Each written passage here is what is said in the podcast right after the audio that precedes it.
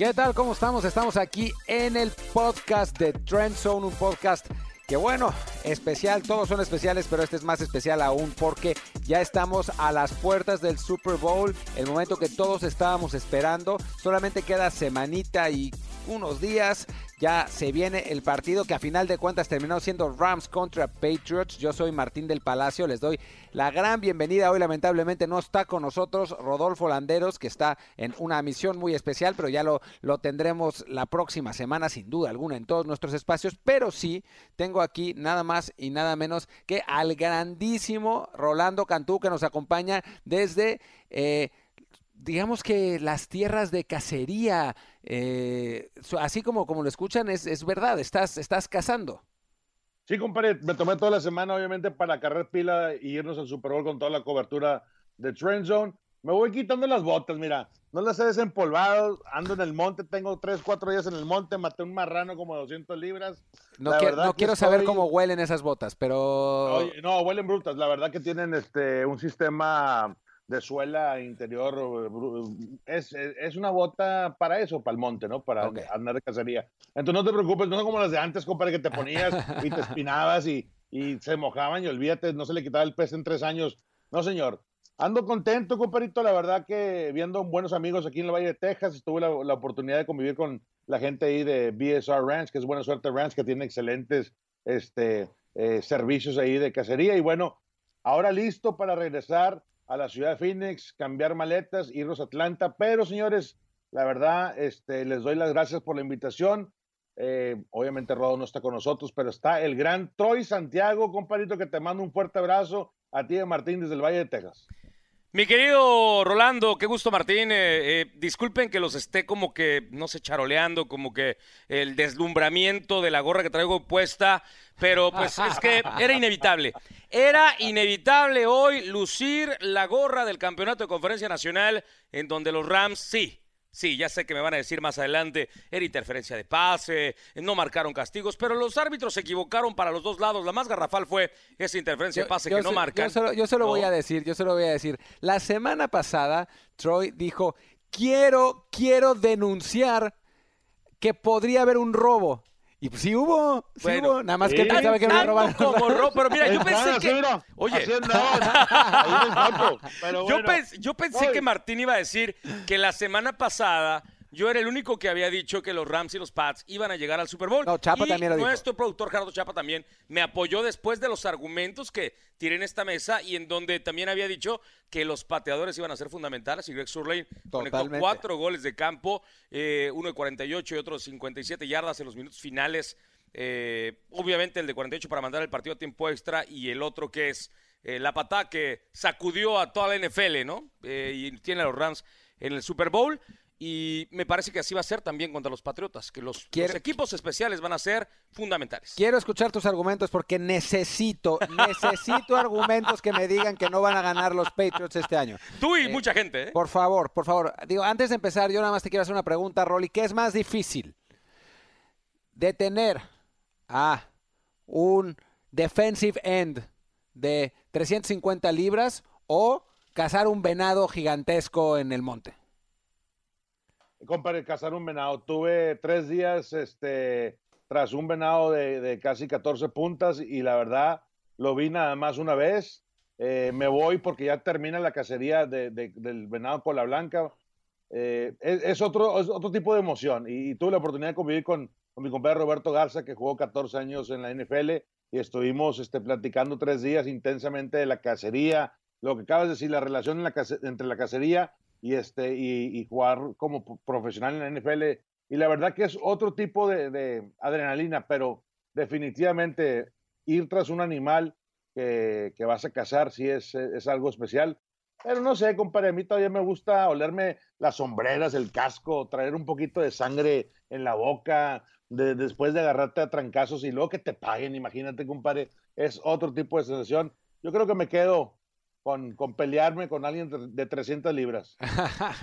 pues sí, Sí, sí, me imagino después, además de, de, hacer lo que realmente te apasiona. Yo solamente los cuernos, yo solamente los cuernos me gusta verlos de lejos, ¿no? Sí, no, eso, eso, eso, eso de que te, que te, toquen de cerca nunca está tan bueno.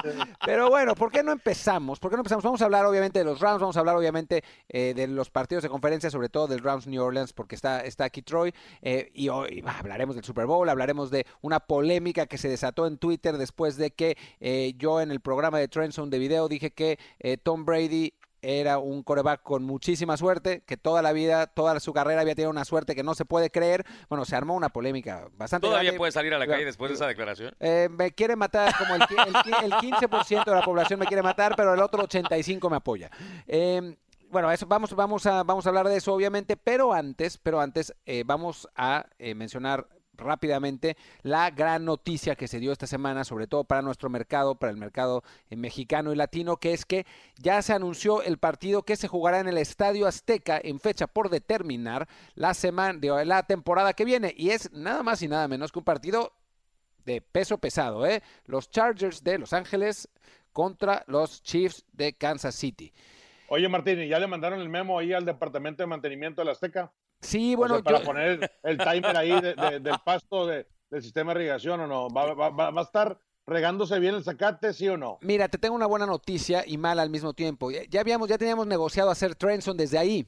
Íbamos a hacer Trenson, iba a salir iba a salir Rodolfo Landeros cantando y bailando como, como en concierto y ya nos lo cancelaron. Ya para proteger el, pasto ya dijeron que, que no. Que, era peligroso, ¿eh? sí, no. Era peligroso. Ahora, pero, qué buena noticia, ¿no? Sí. Después de la gran tragedia de, perderse el, partido del año para mí en cuestión de puntos, Chiefs, Rams.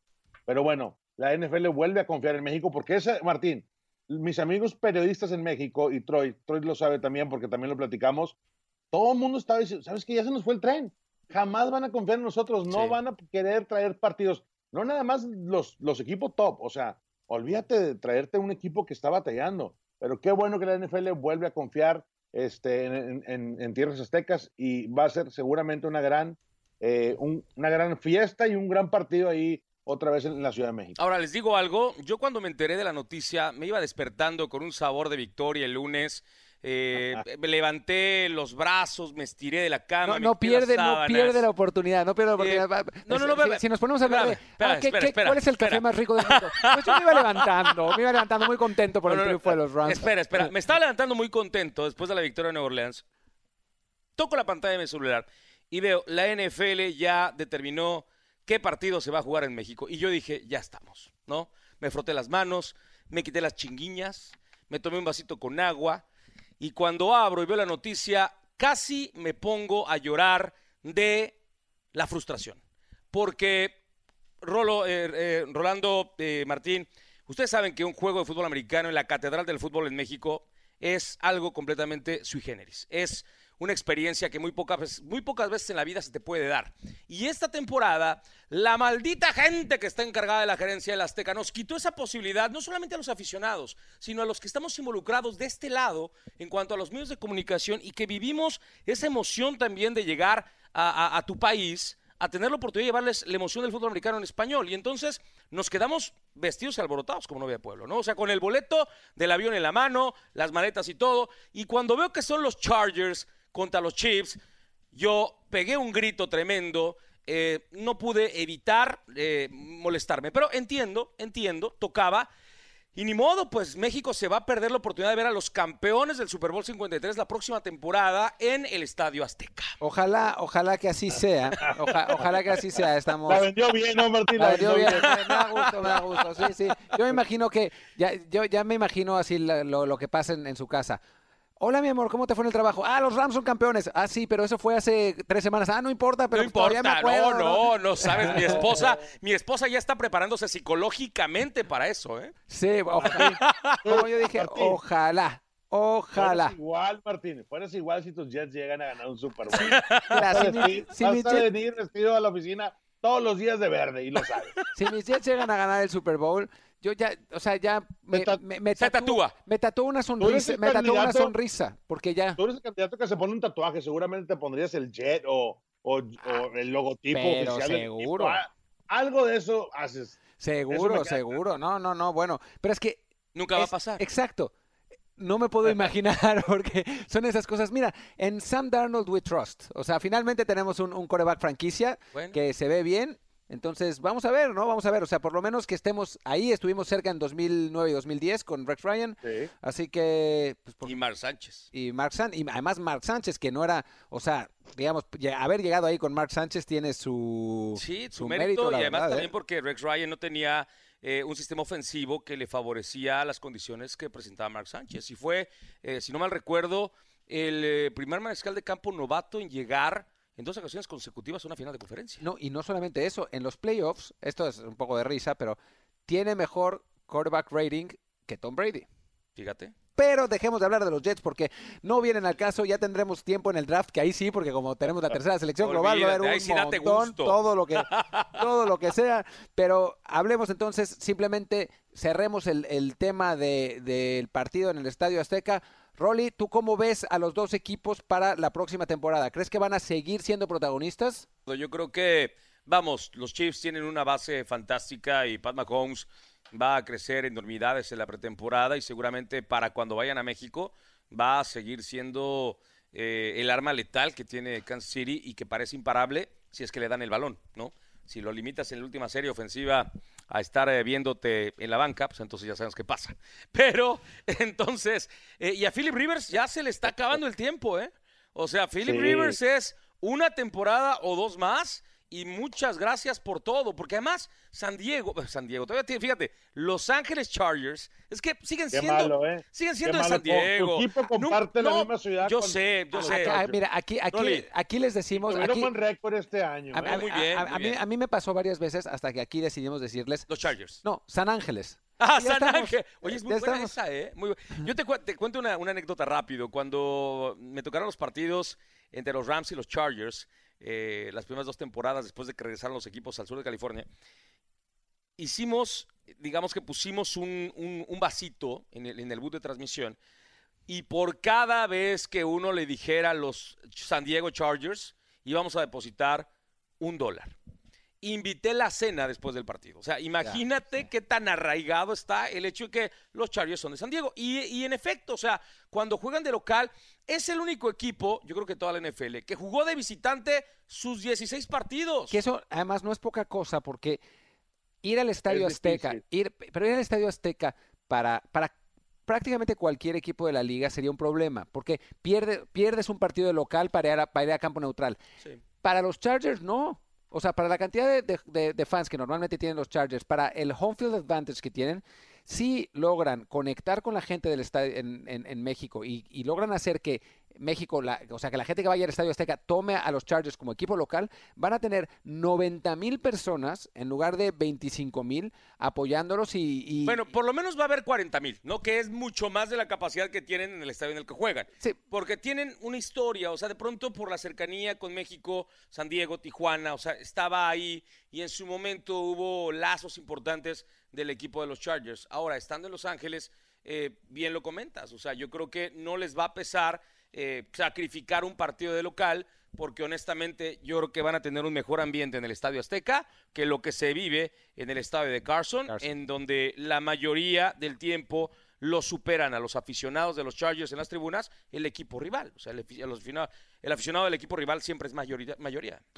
Pero bueno, pues en resumen, en resumen, va a ser un, buen partido, un partido emocionante entre dos equipos que van a estar entre los contendientes de la conferencia americana, por supuesto de su división, o sea, por el, por el momento, por cómo está la división, no parecería que Raiders y, Denver puedan todavía dar ese paso como, para, como para pelearles la, la cima. Así que este año, la verdad es que la división se, se decidió en, los partidos entre ellos. Eh, y, fue así como, como Kansas terminó en, en primer lugar y, consiguió el bye, eh, el bye de todo, o sea, en, todos los playoffs. Podría pasar quizás la próxima temporada, eh, sobre todo si los Rams le ganan a los Patriots el Super Bowl y se deprime tanto Brady y Belichick que se retiran.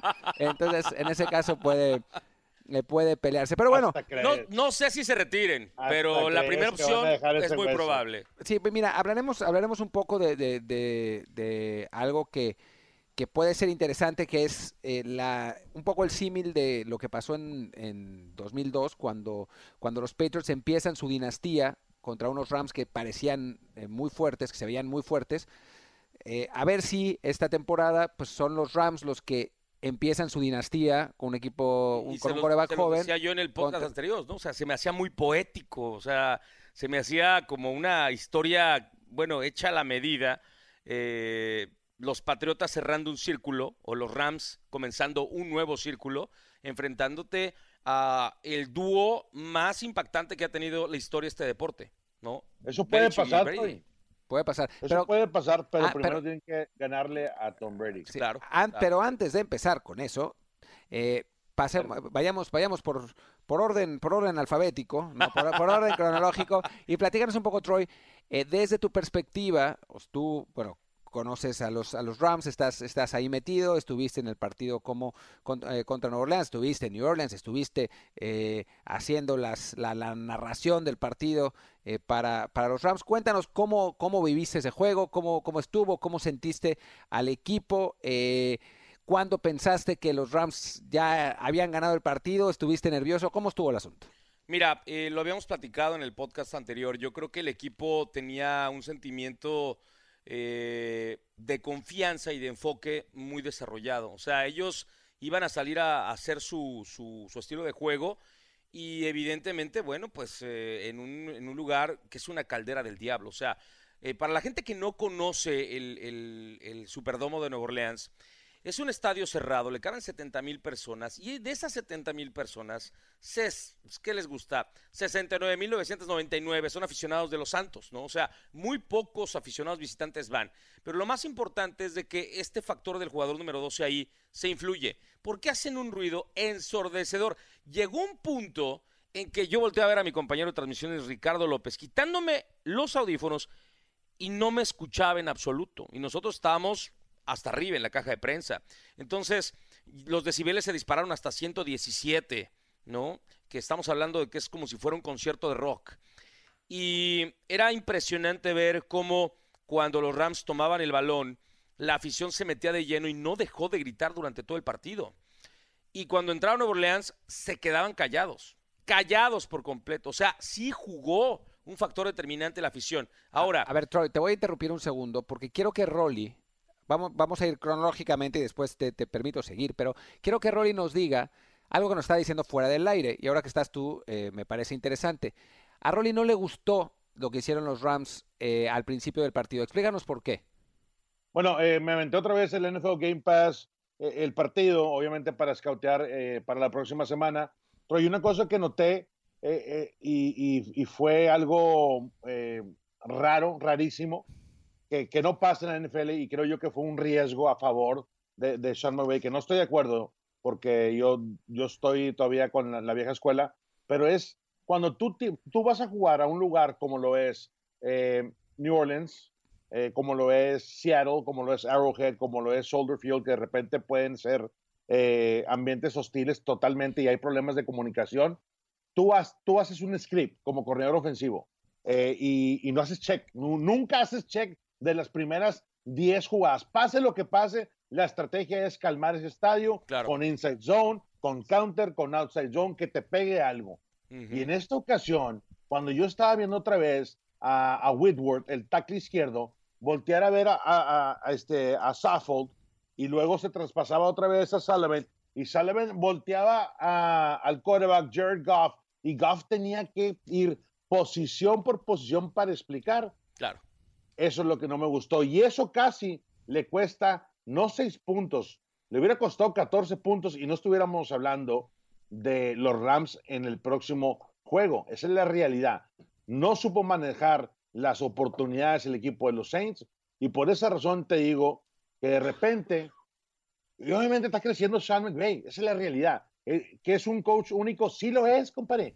Obviamente que lo es, por eso está ahí, por eso tiene 32 años y, está al mando de un equipo de la NFL. 33 no, fue su cumpleaños. 33. No, pasa, no pasa de, un día para otro. Este cuate le ha invertido tiempo y se ha ganado el respeto de la comunidad interna, la comunidad de fútbol americano, de los coaches, de los, de los dueños, pero también está arriesgando. Y creo yo que estamos viendo un desarrollo de, los nuevos coaches, de los, de los, este, de los Shannon, este, de, de eh, Sean McVay, de los nuevos, este, yo espero que, Kingsbury en Arizona, de los coaches que dicen, ¿sabes qué? Voy a tratar un diferente approach, una diferente estrategia para ver si me pega. Le pegó, para el final del día ganaron ustedes, ganaron los Rams. Sí, pero qué bueno, que, qué bueno, que, apuntas eso porque a mí tampoco me gustó, ¿eh? De, cosas, dices tú. A mí tampoco me gustó. El próximo partido claro. en contra de un Bill Belichick. No, te va a comer.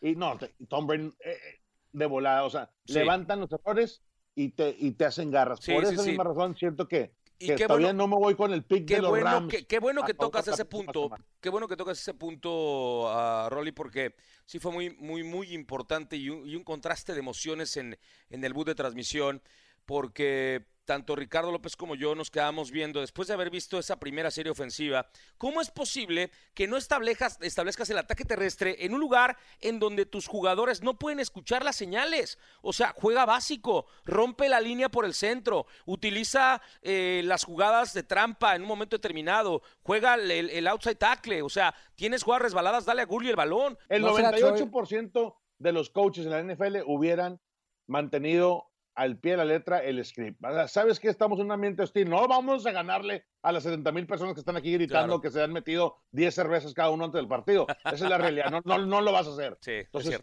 maneja la situación, eh, confías en tu sistema, confías en tu juego terrestre. Cuando ya se abra un poquito para el juego aéreo, entonces ya te arriesgas un poco y creo yo que esa es la manera de, de, de, de tranquilizar ahí los humos. Sí, a ver, pero dos cosas. Primero, y, para, para ya irnos más, más rápido con este partido, porque tenemos que hablar del Super Bowl, que es, que es lo que se viene. Primero, Todd Gurley, ¿estaba bien? Yo creo que Todd Gurley no entró en ritmo. Eh, y además, y además. No, ya dinos, ya dinos, estamos entre cuates. La verdad, la verdad, estaba bien. Eh, no se vio bien en el partido. Esa es la realidad. Yo lo veo 10, a un 10 yardas. Ok, te voy a, te, voy a preguntar, te voy a preguntar algo y tú, me, o sea, ¿te digo sí o no? Me dices sí o no. o, me, o, me, dices sí y, o te quedas callado. Ok. Físicamente, ¿estaba Todd Gurley al 100% en el partido? Hizo un touchdown. ok, ya, ya sabemos. Ahora, siguiente pregunta. Las dos semanas que quedan para, para, para el Super Bowl, una y cachito. ¿Podrían ser suficientes para que esté a 100? Sí. Ok. Es, esas son las dos preguntas, ya tenemos las respuestas que, que, teníamos que, que, teníamos que recibir. Yo también creo, y Troy, y, y, te vas a acordar de esto, cuando anota Todd Gurley, hace un giro extra para atascar la bola, la verdad que se lo respeto porque eh, anda tocadón, pero yo creo que en esa jugada algo le pasó.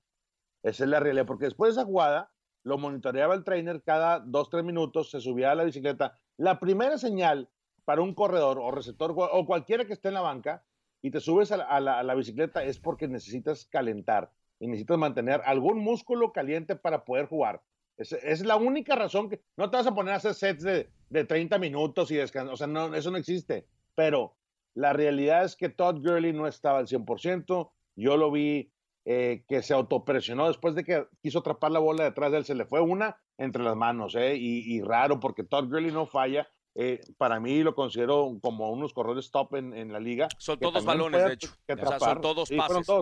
Y una fue intercepción. Entonces, ahí te das cuenta que, eh, como que el coach dijo también, se arriesgó, ¿eh? dijo, ¿sabes qué? Déjame tranquilizo Todd y, y, meto a CJ y me, me caso con CJ y otra vez le funciona la estrategia a Sean McVay. La semana pasada, tanto Rolly como, como Troy nos vendían a CJ Anderson como la segunda, la segunda venida de Walter Payton, ¿no? Así como, ah, bueno, CJ Anderson, ya, Oye, ha corrido 160 ya. Fue fundamental. Por, cierto. Atrapando pases y corriendo en corto. Pero a ver, ¿cómo vas a ganar el Super Bowl contra los Patriotas sin tu mejor jugador, Troy? O sea... Porque tienes a Brady Cooks, porque tienes a Robert Woods, porque tienes a Kibby, a Everett, a C. Anderson. Y cuando tenemos dos semanas más, se va a recuperar Todd Gurley y va a estar al 100%. No quieras taparle el sol con un dedo, compadre. Tú lo sabes que ese problema si no está Todd Gurley en el campo. Esa es la realidad. No, no, no. Ni, es más, no te quiero estar. No te quiero estar controlado. La sangre de venado que cruzo por un lado. No te quiero salar a Todd Gurley. Todd Gurley necesita estar con los Rams y necesita estar lo más que se pueda al 100% y necesita darle bola rápido. Sin Todd Gurley lo veo muy difícil que realmente den pelea. Pelea, compadre. O sea, sabes que estaba. Era una, una, cosa muy curiosa porque después de, de, la entrega del trofeo en el locker de los Rams, eh, todo el mundo estaba alrededor de Greg Solane. obviamente ha sido el héroe del partido, ¿no? Eh, y en el costado izquierdo de toda esa melee que se formó alrededor de Surlane, estaba Gurley y lo veías ah, frustrado, se veía muy frustrado. Se acerca Eric Dickerson. Lloró, lloró. Eh, Don Gurley lloró. Bueno, se acerca Eric Dickerson, se acerca Gurley, algo le dice, lo abraza y como que está un poquito más tranquilo, ¿no? Y ya después en la celebración sí yo lo vi muy parco, lo vi muy en una situación introspectiva fuerte. Y cuando se acerca a la prensa y le pregunta, simplemente él dice, ¿sabes qué? Jugué mal. Jugué mal. O sea, pero mi revancha va a ser en el Super Bowl. Entonces, yo creo que la motivación, y tú lo sabes, eh, Rolando, eh, juega un factor determinante en la mentalidad de un jugador, de un atleta. Es el partido más importante de su vida. Nadie les garantiza que van a regresar el próximo año. Nadie. O sea, este partido es al todo o nada. Y eso es precisamente lo que puede marcar también la diferencia, ¿no? O sea, Gurley no se lo va a perder. Bueno, ah, jugaría en una pierna. Va a jugar, va a jugar. La cosa es si va a jugar, va a estar bien, ¿no? Porque finalmente, y antes que nada, eh, voy a decirte, Rolly, me gusta tu gorra, ¿eh? Está bonita. Gracias, a la orden, te llevo también, una. También trae cuernos arriba, mira. BSR, Buena Suerte Ranch en Zapata, Texas. Buena, buena, esa porque, me gustó. Porque además, ¿te acuerdas que te la gané, no? Del, del programa ah, pasado. ¿sí? ¿Quieres, una, ¿Quieres una con el venado? Pues la que sea, nomás. La que, ah, perfecto. ¿Talla, aprovecha, talla SM, no, compadre? Talla ML, yo creo. sí, así como, así como que cabecita no sí. tengo tampoco. pero, pero CJ Anderson, por más buenos números que tenga, es un corredor unidimensional. Y esa es la realidad. Es, es un corredor north-south. Ya le ayudó a ganar a los Broncos de Denver un Super Bowl. Pero, pero, pero, es muy efectivo. Pero es más, Lo que le favorece es el inside zone. Hace un corte, el cutback y le pega a velocidad máxima. Y como es tan compacto, tan fuerte, es una bola de poder, compadre. Y, y como está tan chaparrito, es difícil taclearlo. Esa es la realidad de las cosas. Por eso es muy efectivo C.J. Anderson. Aparte que viene descansado, entró en la semana 15 con los, con los Rams, me parece. Sí, cuando enfrentaron a Arizona y después contra los 49ers. O sea, tiene eh, cinco partidos. Vaya, vaya, que nos acordamos cuando se enfrentó a Arizona, nos hizo pedazos.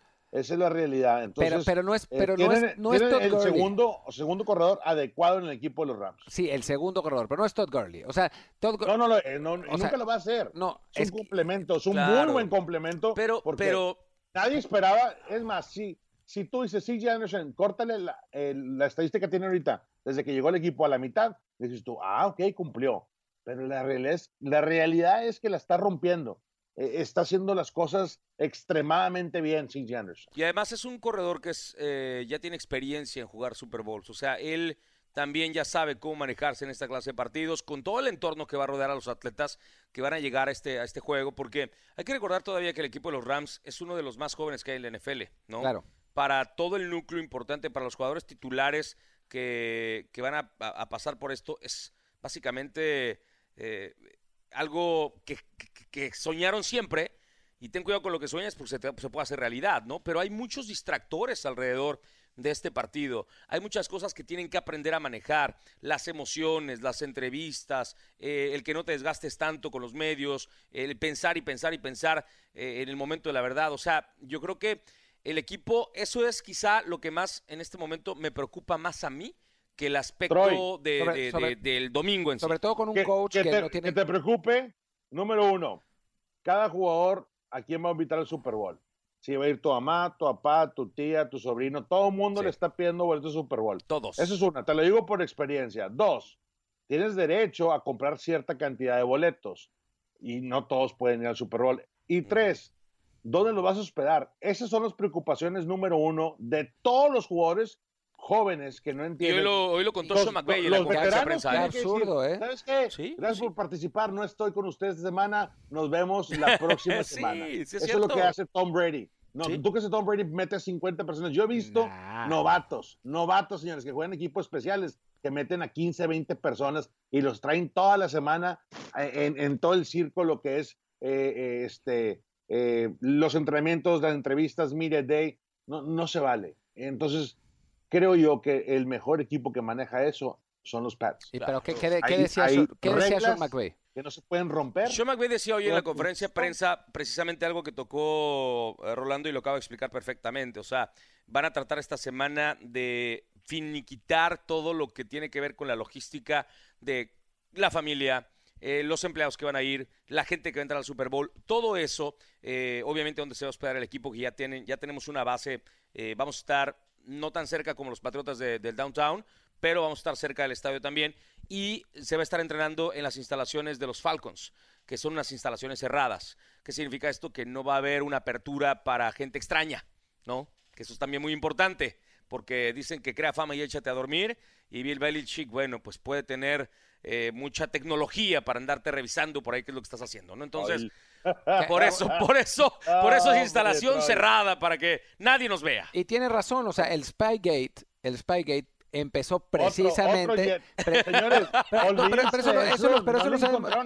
Eso, lo sabemos. No, regresemos a, los errores en el pasado. ¿Tú crees que él cree que tú, crees que Belichick, no creo que crea que es un error, eh? O sea, para él no seguro no es un error. Yo creo que son prácticas eh, ya recurrentes. O sea, el, Spygate, el Spygate empezó en el Super Bowl contra los Rams. O sea, ese, ese fue, esa fue la primera vez y bueno, contaba Marshall Falk que, que se sabían todas las se jugadas. Sabían todas las jugadas.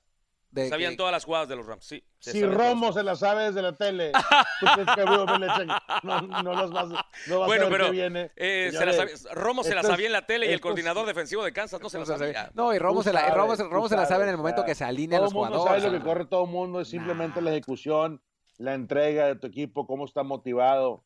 Todos sabemos que corre el sistema de, de, Tom Brady, todo el mundo sabemos que corre los Rams, es la realidad de las cosas, no, no van a cambiar todo el playbook en una semana. No existe eso. Te digo que puede fluir en este partido. A ver. Otra vez me voy a ir con los equipos especiales. Porque. Oye, Yo, ya, yo ya estoy poniendo a Hecker eh, en el depth chart, eh, o sea, bien. el cuate tira bien suavecito, bien, sí. preciso, o sea. Eh, todos hablamos, de, Tyson Hill como la posibilidad de que lanzara y eso, y al final fue Hecker el que. El que sorprendió. El que sorprendió, ¿no? Y, no es la primera vez en esta temporada, ¿eh? Esta ya es la cuarta ocasión en donde consigue, pues vamos, un fake punt. Lo que pasa es que las otras se había quedado corto, pero por lo menos son dos y dos con este de 50 y 50 Fundamental, ¿eh? Fundamental. Esa fue la jugada que despertó si fallan, a los Rams. Si fallan esa, se acabó el partido. Esa fue la jugada que despertó a los Rams y por eso te digo que los equipos especiales van a ser fundamentales en este partido. ¿Por qué? Porque Belichick te puede preparar para neutralizarte a Gurley, para las cargas contra Goff, para de pronto estar pegaditos y respirándoles en el cuello a las alas cerradas. En el cover one no sé qué tan rápido vayan a ser los esquineros de los Patriots para aguantarle los escapes a Brenny Cooks en trayectorias largas, ¿no? O a Robert Woods cuando hace el slot.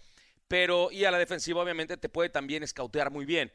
Pero con Johnny Hecker, él se coloca para hacer el punt y Belichick no sé si vaya a saber si de pronto, si Hecker dobló el pie hacia la derecha un poquito más, o si se rascó la nuca, o si se colocó más hacia atrás o hacia adelante. Eh, Belichick no va a saber si va a haber un fake punt en este partido. Y los Rams tienen las armas suficientes como para jugársela así. Y ya vimos que a McVay no le tiembla el pulso, ¿eh? Que esa es otra. Si hay necesidad de hacerlo, lo va a hacer. Y Hecker lanza como si fuera coreback, ¿no? O sea, de hecho, en su momento también practicó y fue, fue, fue coreback. A ver, pero los equipos especiales pueden marcar la diferencia. Y de Greg Zulen ni hablamos, ¿no? O sea. ¿Qué matchup en general les parece que favorece más a un equipo? O sea, quiero que me digan, ¿cuál es el matchup en donde los Rams tienen más, más eh, ventaja y cuál es el matchup en el que los Pats tienen más ventaja? Empecemos con Troy. Yo creo que. Ah, qué difícil me voy con los equipos especiales otra vez. Para Rams. Para Rams. O sea, los equipos especiales van a marcar eh, las jugadas que pueden definir el partido. Porque todo lo demás veo demasiadas opciones, demasiados playmakers con los Rams a la ofensiva y a la defensiva como para inclinarme por uno. Pero si hay algo en donde los Rams son mejores que los Patriotas, es en los equipos especiales. Y para los Patriotas, ¿dónde, dónde ves la debilidad de tu equipo? Tom Brady. Así de fácil. O sea, si le das tiempo a Brady te va, te va a despedazar. Ahí va a ser fundamental que aparezca Aaron Donald, que aparezca Nabuconsu, que aparezca Dante Fowler por derecha, por izquierda Samson Ebukam. Es fundamental la presión para Brady. Fundamental. Tienen que estar encima de él, pegarle aunque se deshaga el balón rápido, darle su cariñito, eh, meterle presión. Yo creo que ahí está la, la, diferencia. Señor Rolando Cantú, matchup favorable a Rams. Eh, el juego terrestre. Si está Todd Gurley ahí y está al 98%, suéltalo, dale la bola, eh, que sea protagonista. Esta defensiva de los Pats en las últimas cuatro semanas ha, emprendido eh, cómo manejar el sistema de cruces internos.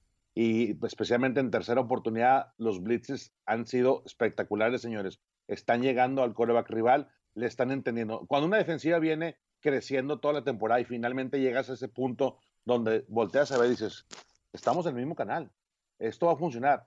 Es una defensiva peligrosa y la única manera de poder frenar el, juego, el juego defensivo es con el juego terrestre de los Rams. Creo yo que los Rams es el punto a favor que tiene en este matchup. Y para los Patriots, ¿cuál es el matchup que tiene más ventaja? Si puedes lograr espejear a Julius Edelman, a Julian, perdón, Edelman, puedes ganar este partido. Si él tiene que estar aplacado todo el partido, pero eso involucra diferentes matchups. Puede ser el Mike, puede ser el outside linebacker, puede ser inclusive un esquinero, depende de dónde está alineado un safety en paquete Nico. Eh, lo vimos el juego pasado, ¿no? ¿no? se dieron cuenta que cuando es momento de, de atascar primeros y dieces y de ir por eh, el rango de gol de campo, ¿con quién van? No, solo hay dos, Gronk y Julian Edelman. Entonces quítale a Edelman, quítale a slot receiver y creo yo que hay oportunidades para el equipo también de, los Rams. Pero ya no nos dijiste cuál, dónde, dónde ves la mayor ventaja de los Pats. Ah, de los Pats, perdón. Este, sí me fui, me fui dos, dos de, de, Rams. Así es. la mayor ventaja tiene, tiene que ser esta. Eh, hablamos de, una línea ofensiva que tiene éxito, que es una línea ofensiva muy buena establecida por parte de los Rams.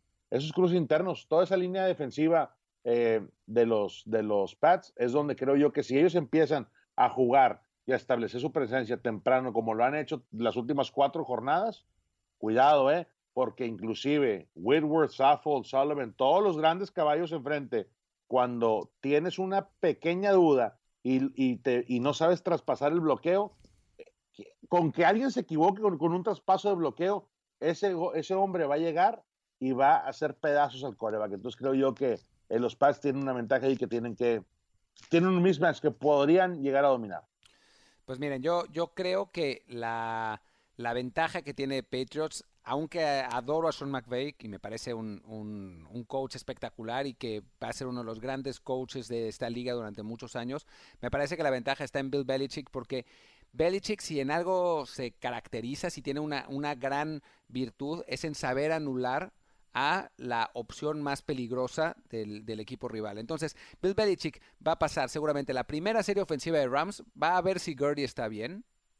Y si Gurley está bien, entonces va a enfocarse en completamente neutralizar a Gurley. Si se da cuenta que Gurley no está bien, entonces adiós Brandon Cooks.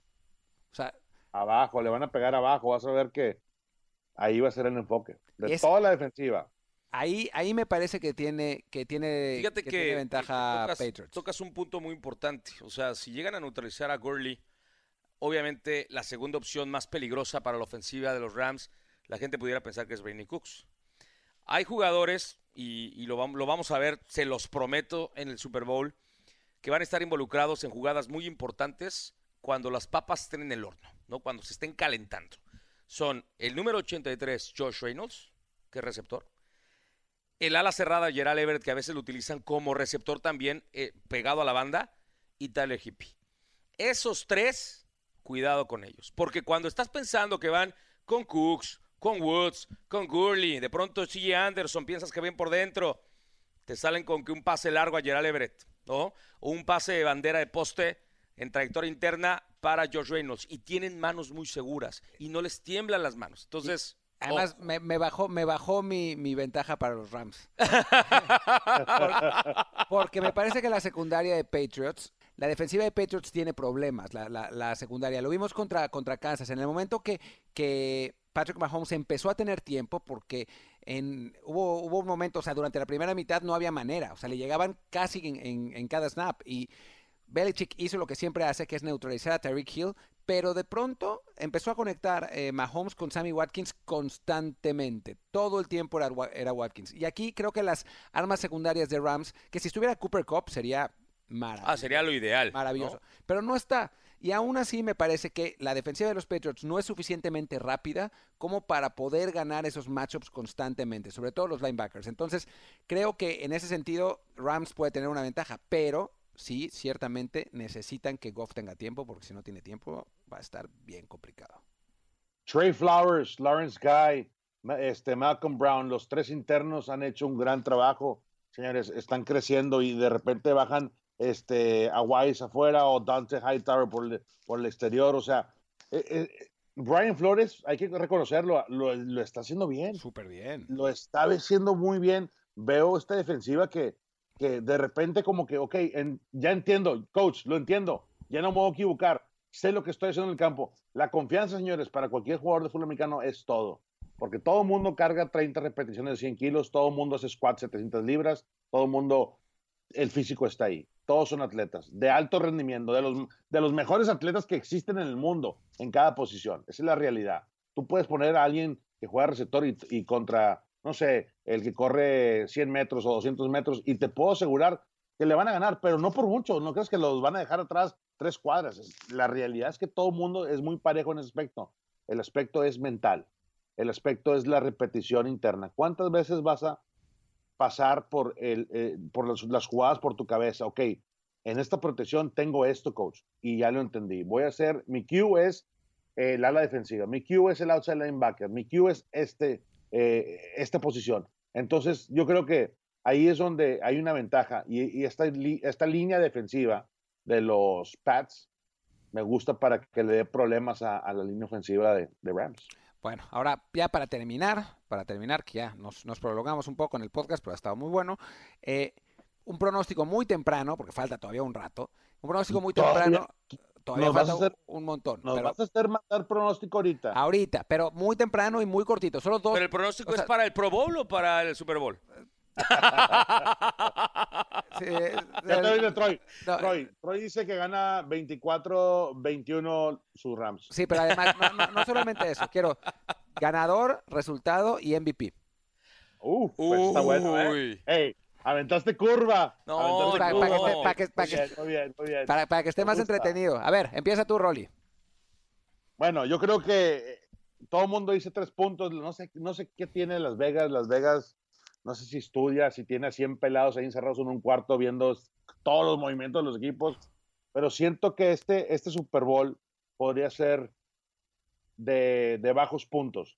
Yo me voy con un marcador muy conservador y este, me voy a ir con un 21, este, posible 15, 21, algo raro, pues que no esté tan, tan, tan cerrado, un 21, 17, o sea, algo que dices tú, está rarísimo. Favor, Pats.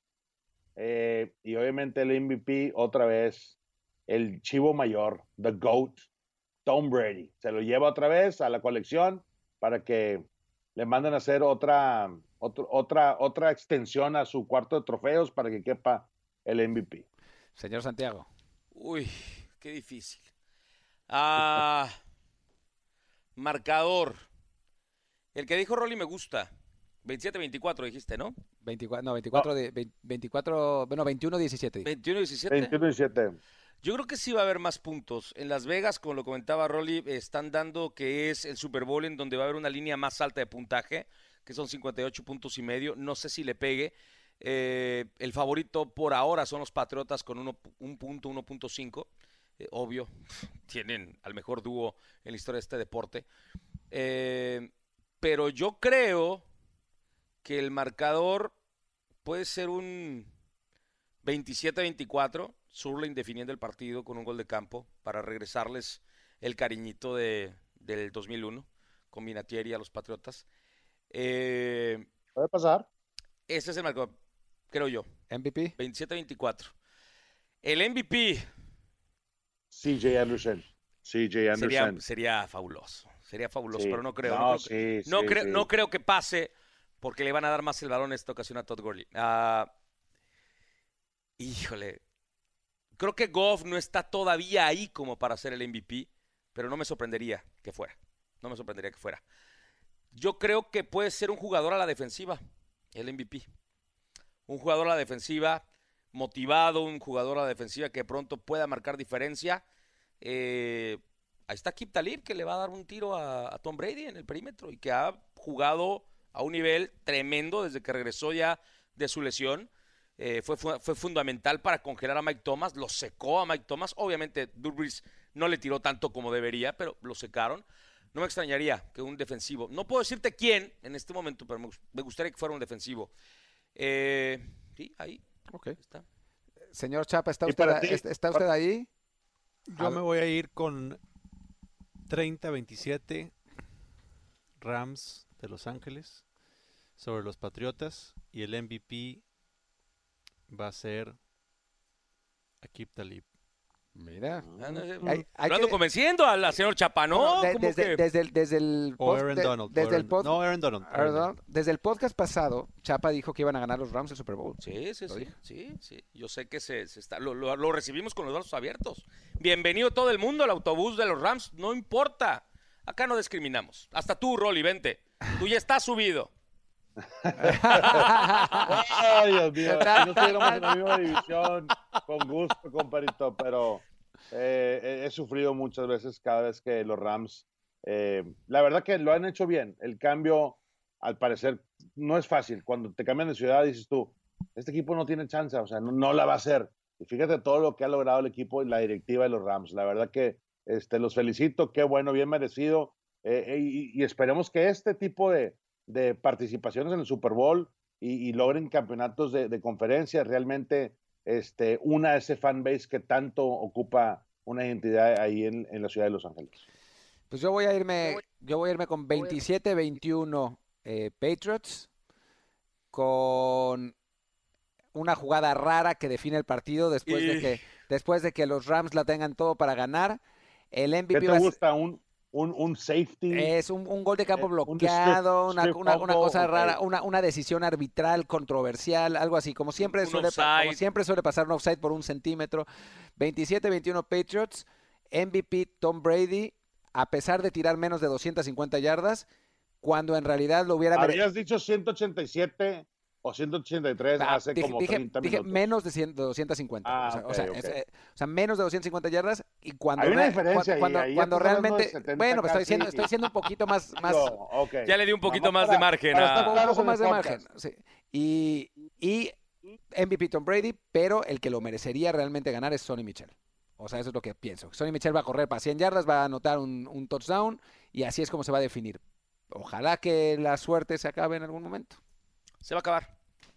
Se va a acabar la suerte. Pues muy bien, muchísimas gracias a todos. Eh, ha sido un verdadero placer. Vamos a estar aquí la próxima semana, por supuesto, en Trend Zone en video, en el podcast también, en todas nuestras eh, cápsulas y productos que tenemos relativo al Super Bowl. Vamos a tener al al trío dinámico con Troy incluido Troy Santiago en, Atlanta. Yo no voy a estar, pero, pero ellos van a, van a estar cubriendo desde, desde allá. Eh, yo, el señor Chapa y yo estaremos eh, tanto aquí como en México, pero va a estar, va a estar muy divertido. Tenemos una cobertura muy completa. Muchísimas gracias, Troy, por estar con nosotros otra vez. Un placer, un placer. Siempre es un gusto tener la oportunidad de hablar de fútbol americano y sobre todo que pues hay esa oportunidad de hacerlo en español, ¿no? Que tantos espacios necesita la gente y que los está buscando para escuchar, eh, pues, eh, un análisis bueno, ¿no? Con, gente que en un momento determinado puede aportar algo, no solamente, eh, pues, que son las caras bonitas o la gente que ya conoce, no, o sea, gente que, que, que vivió dentro del terreno de juego, que estuvo ahí, eh, que tuvimos experiencias también, eh, no profesional, pero sí universitaria. O sea, es, es un gusto, es una agasajo. Yo me la paso fantástico acá. no, yo. No, nos, está, nos, está diciendo feos. No, no, pues no, Yo lo digo por ustedes. Al contrario, al contrario. O sea, qué bueno. Y gracias por invitarme. ¿eh? Yo con todo gusto siempre estaré a la orden. Pues ojalá que estés aquí dentro de dos, dos podcasts.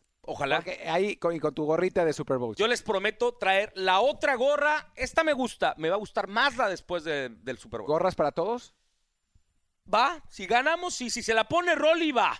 Eso, comprométete, comprométete. No puedo, te, la puedes poner, te la puedes poner al revés. te la pones al revés, que no se ve el logo.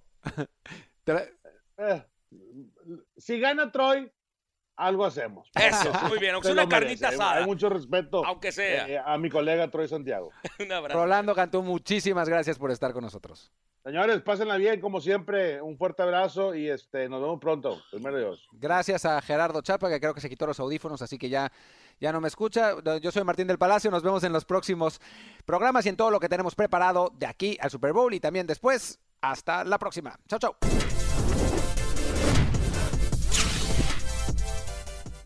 Judy was boring. Hello. Then Judy discovered chumbacasino.com. It's my little escape. Now Judy's the life of the party. Oh, baby, Mama's bringing home the bacon. Whoa. Take it easy, Judy. The Chumba life is for everybody. So go to ChumbaCasino.com and play over 100 casino style games. Join today and play for free for your chance to redeem some serious prizes. Ch-ch-chumba.